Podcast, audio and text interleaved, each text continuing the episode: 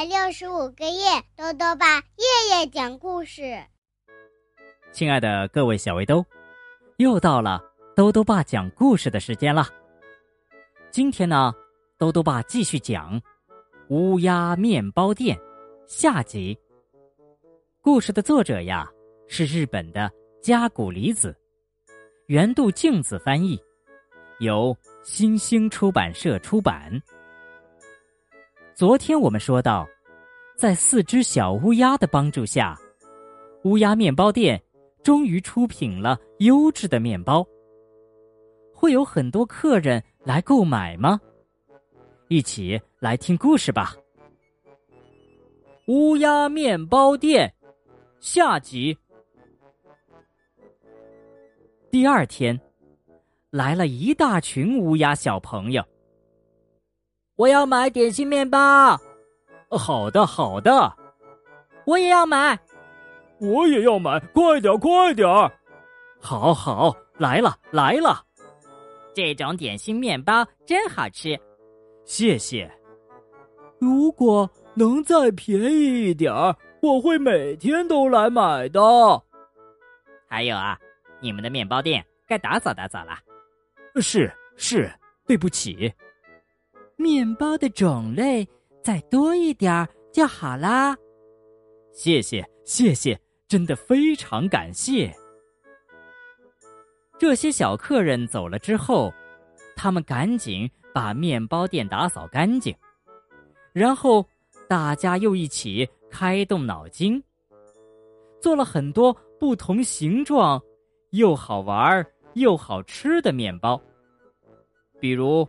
星星面包、锤子面包、青蛙面包、香蕉面包、恐龙面包、直升机面包、鸵鸟面包、乌龟面包、小猫面包、草莓面包、狐狸面包、螃蟹面包、萝卜面包、锯子面包、小轿车面包，哇，还有好多好多。其他种类的面包呢？烤面包的香味儿在森林里四处飘散。很快呀，乌鸦面包店的面包又好吃又好玩的消息就在乌鸦小镇的孩子们中间传开了。所有的乌鸦小朋友都很兴奋。天还没亮呢，他们就从这棵树。那棵树纷纷向面包店飞来。睡得迷迷糊糊的智多星被这声音吵醒了。怎么了？怎么了？怎么这么吵？啊！听说已经开始卖刚刚出炉的面包了。哎呀，黑羽毛三街的面包店也太火了。那我也去买点儿。贪心的智多星。拿了一个大大的桶，飞了出去。同伴看到他，问道：“去哪儿？去哪儿？你去哪儿？什么什么？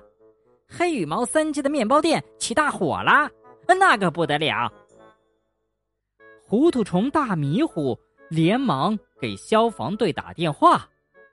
很快呀，消防队来了。着火了！着火了！着大火了！红彤彤的大火！听说很多人已经受伤了。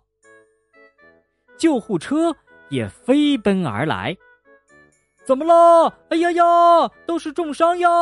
流血的流血，摔倒的摔倒，眼看着不行了，这可怎么办呀？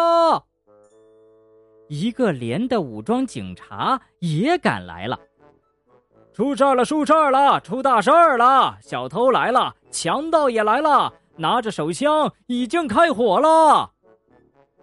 就这样，场面是越来越乱。山大婶儿、花婆婆、马伯伯、李老板、王豆腐、张阿姨，全都赶了过来。丫丫晚报的特派员冲了过来。嘎嘎电视台的摄像师也冲了过来。大家在面包店周围挤成一团，飞上飞下，乱极了。这个时候，面包店的乌鸦爸爸举起喇叭，向大家大声喊道：“今天欢迎大家的光临！现在来买面包的客人太多了，所以每人最多只能买三个。买三个的客人，请排在棕色风车下面；买两个的客人，请排在红色风车下面。”买一个的客人，请排在黄色风车下面；不买面包，只是来参观的客人，请到白色风车下面。现在，请大家排好队。刚才还乱成一团的乌鸦们，这时都到指定的风车底下，整齐的排好了队。不可思议的是啊！有许多乌鸦因为误传，以为发生了火灾，甚至以为有小偷打架，才会急忙赶来，根本不是为买面包而来的。但是现在，白色风车那里竟然没有一个人排队。最后啊，出现了这样的场面。好的，谢谢，谢谢，您买一个是吧？给您，您买三个是吧？给您，欢迎下次再来。所有的客人都高高兴兴的回家去了。打那以后，面包店里所有的人都更加努力的工作。来买面包的客人们也很开心。就这样，黑羽毛三街的面包店，在整个乌鸦小镇。获得了一致的称赞，成了一家又气派又特别的面包店。如果有一天，你在一个陌生的森林里，突然闻到一股烤面包的香味儿，那么一定要抬头看一看森林的上方。如果你看到一个旋转着的四色风车，那里一定就是。乌鸦面包店所在的泉水森林，说不定啊，你还会在森林中遇到小巧克力他们呢。好了，小围兜，今天的故事讲完了。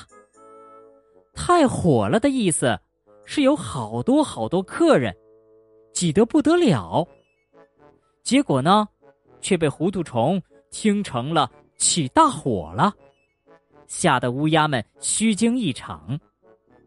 不过呀，歪打正着，乌鸦面包店一下子名声远扬，也真正成了火爆了的面包店呢。豆豆爸还想问问小围兜：如果让你自己烤一块面包，你想烤成什么样子的呢？如果想告诉兜兜爸，就到微信里来留言吧。要记得兜兜爸的公众号哦，查询“兜兜爸讲故事”这六个字就能找到了。好了，我们明天再见。